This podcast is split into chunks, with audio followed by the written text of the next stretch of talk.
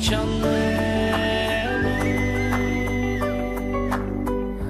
necessito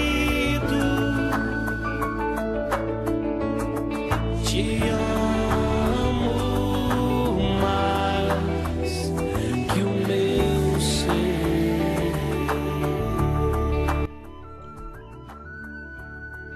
Ó Deus querido Pai, em graça eu clamo neste momento, para que a tua palavra, Senhor, chegue a cada casa, a cada lar, a cada família, a cada pessoa.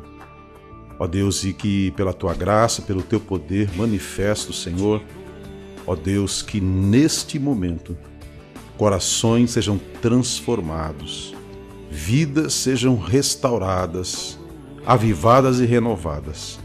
Meu Pai, se houver qualquer enfermo neste momento, que em nome de Jesus ele se levante e ande, haja cura pelo teu poder, cura física, cura emocional, cura espiritual.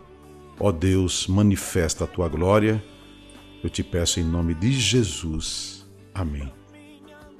Eu leio em Colossenses 1, de 9 a 12, a palavra do Senhor que nos diz: Por essa razão, desde o dia em que o ouvimos, não deixamos de orar por vocês e de pedir que sejam cheios do pleno conhecimento da vontade de Deus, com toda a sabedoria e entendimento espiritual, e isso para que vocês vivam de maneira digna do Senhor e em tudo possam agradá-lo, frutificando em toda boa obra, crescendo no conhecimento de Deus e sendo fortalecidos com todo o poder, de acordo com a força da sua glória, para que tenham toda a perseverança e paciência com alegria, dando graças ao Pai que nos tornou dignos de participar da herança dos santos no reino da luz.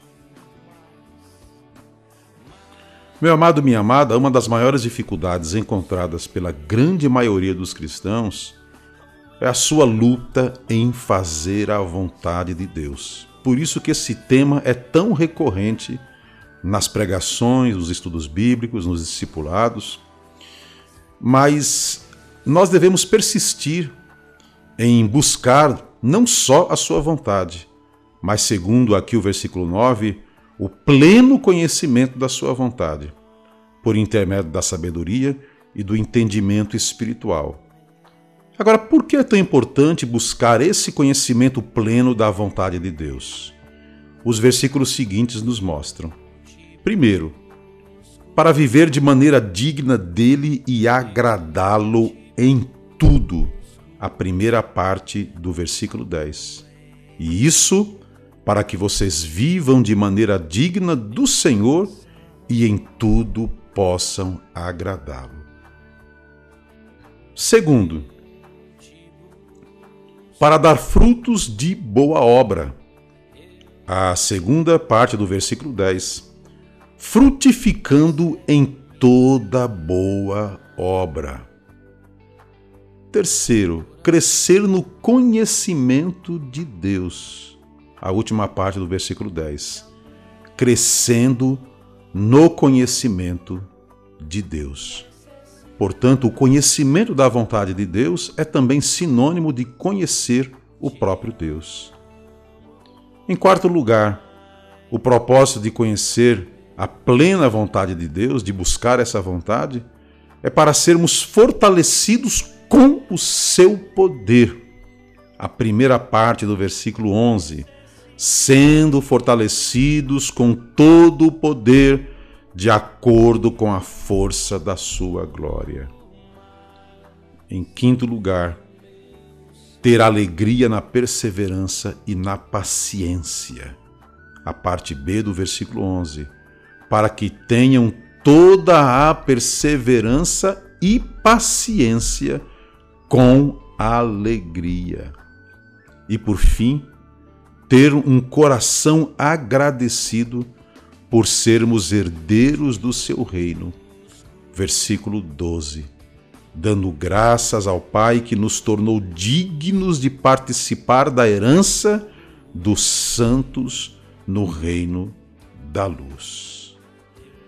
Então, queridos, vejam que o apóstolo Paulo menciona então nesse texto esses seis motivos ou seis razões pelas quais é importante buscar pleno conhecimento da vontade de Deus, para viver de maneira digna dele e agradá-lo, para crescer no conhecimento dele, para ser fortalecido com o seu poder, para ter alegria na perseverança e na paciência, para ter um coração agradecido por sermos herdeiros do seu reino. E eu concluo com a palavra também de 1 Pedro 4,2. Para que no tempo que lhe resta não viva mais para satisfazer os maus desejos humanos, mas sim para fazer a vontade de Deus. Não importa quanto tempo eu e você temos pela frente de vida, o importante é não vivermos para satisfazer os maus desejos humanos, mas para fazer acima de tudo a vontade de Deus. Andar, viver nesse centro da vontade do nosso Pai. Esse, sem dúvida alguma, é um dos maiores segredos para termos uma vida cristã de êxito e colhermos estes resultados mencionados pelo próprio texto que nós lemos. Que a graça do nosso Senhor e Salvador Jesus Cristo, o amor de Deus o Pai, a comunhão e a consolação do Santo e Poderoso Espírito possam estar sobre você, sobre a sua casa, sobre a sua descendência, sobre a sua geração e com todo o povo de Deus na face da terra, agora e para todo o sempre.